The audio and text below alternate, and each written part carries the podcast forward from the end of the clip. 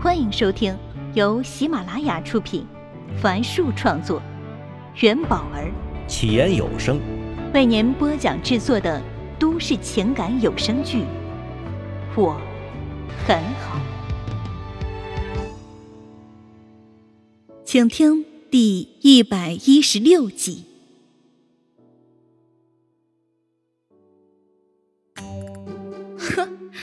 想不到上官父还知道有这么个学校，故宫的脸色稍微好看了一点觉得这个外公虽然不靠谱吧，但总归还是挺关心孩子的。就是那个学校，我昨天查过了，去年有四千多个孩子报名啊，最后只录取了两百个不到。呃，那个学校好倒是好啊。但是离家太远了，将近二十公里呢。那早晚高峰堵个车，每天至少要花三个小时在路上啊。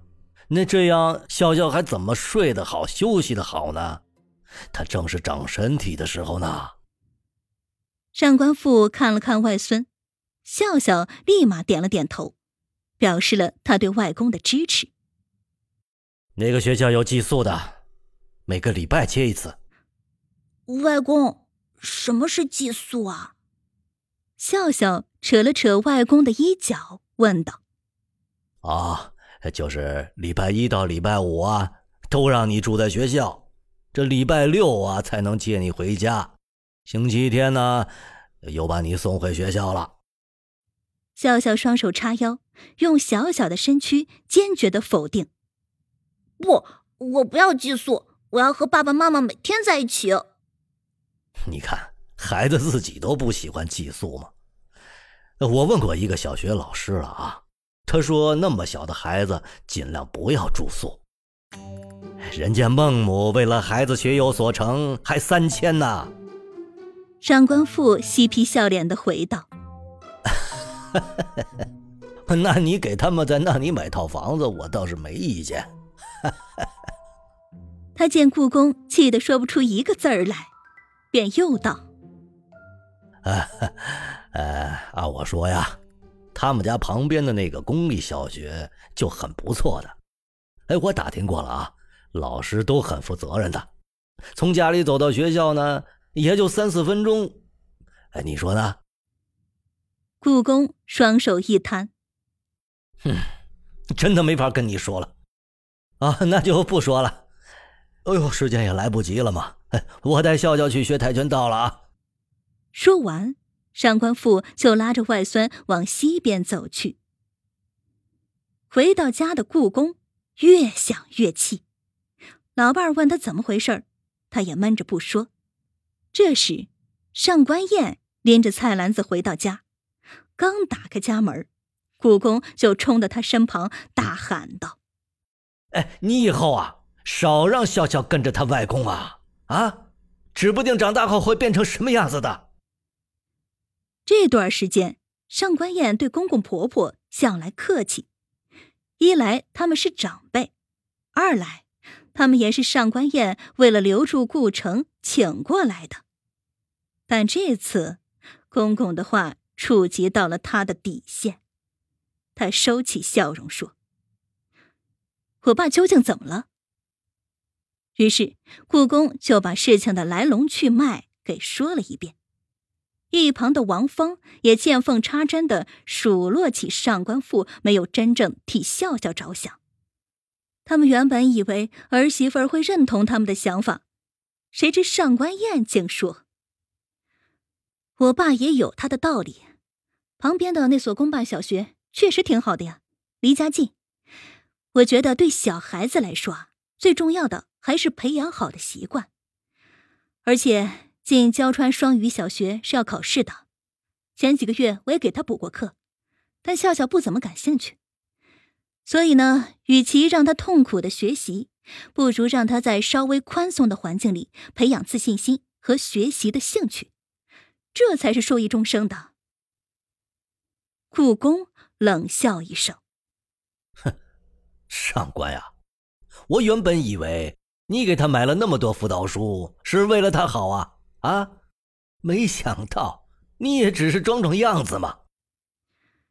上官燕已经不想再和公公婆婆探讨这方面的事情了，毕竟前几个月她也曾和公公抱有同样的心态，逼着孩子学这学那，笑笑甚至害怕起了他，学习兴趣也大打折扣。要不是有陈静及时的提醒，他还不知道会以怎样的结局收场呢。这个事情我已经决定了。哎。什么叫你已经决定了啊？难道笑笑不是我们的孙子吗？难道我们会不希望他好吗？王芳埋怨道。故宫哼了一声，走进房间，老伴儿也跟了进去，随后就是重重的关门声。上官燕无奈的叹了口气，人生呀。最难处理的莫过于人际关系，尤其是亲朋之间的关系。有时候，即便没有真正的利益冲突，即便每个人都期盼着同一个结果，但是也会造成人与人之间的不愉快。因为每个人的成长环境都是如此的不同，所以大家的想法也注定会不一样。他拿起手机。给顾城打去电话，话筒里嘟嘟的等待声，让他听的是心烦意乱。喂，我快到家了。我可能把你爸妈给得罪了，他们躲到自己的房间里去了。谁知电话那头的顾城却笑了起来。哈哈，太好了！哎，儿子去学跆拳道了，那咱们正好可以出去吃饭呢。好久没有两个人了。上官燕看着那扇紧闭的房门，侧过身来，小声问道：“那就不管你爸你妈了吗？”“嗨，没事了。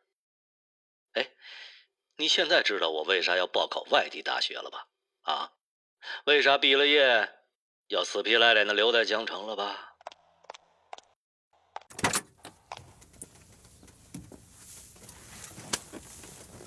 哎真的没事吗？在小区门口上了车后，上官燕不安的问道。顾城熟练的打开收音机，音响里传来一首脍炙人口的歌曲，动感的节奏迅速将小小的车厢给填满。他似笑非笑地说：“嗨，没有比我更了解他们的了。一般呀，他们这个年纪的家长最爱的肯定是小孩儿。”但是我爸妈最爱的是彼此。想起他们两人经常斗嘴，上官燕不置可否。车向前行驶着，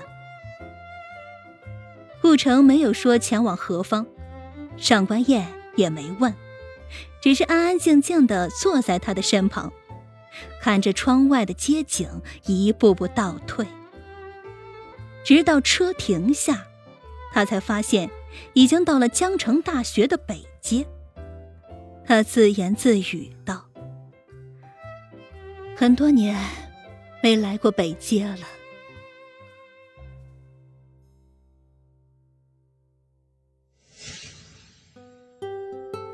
本集已为您播讲完毕，感谢收听。喜欢请订阅。分享给更多的朋友，下集再见。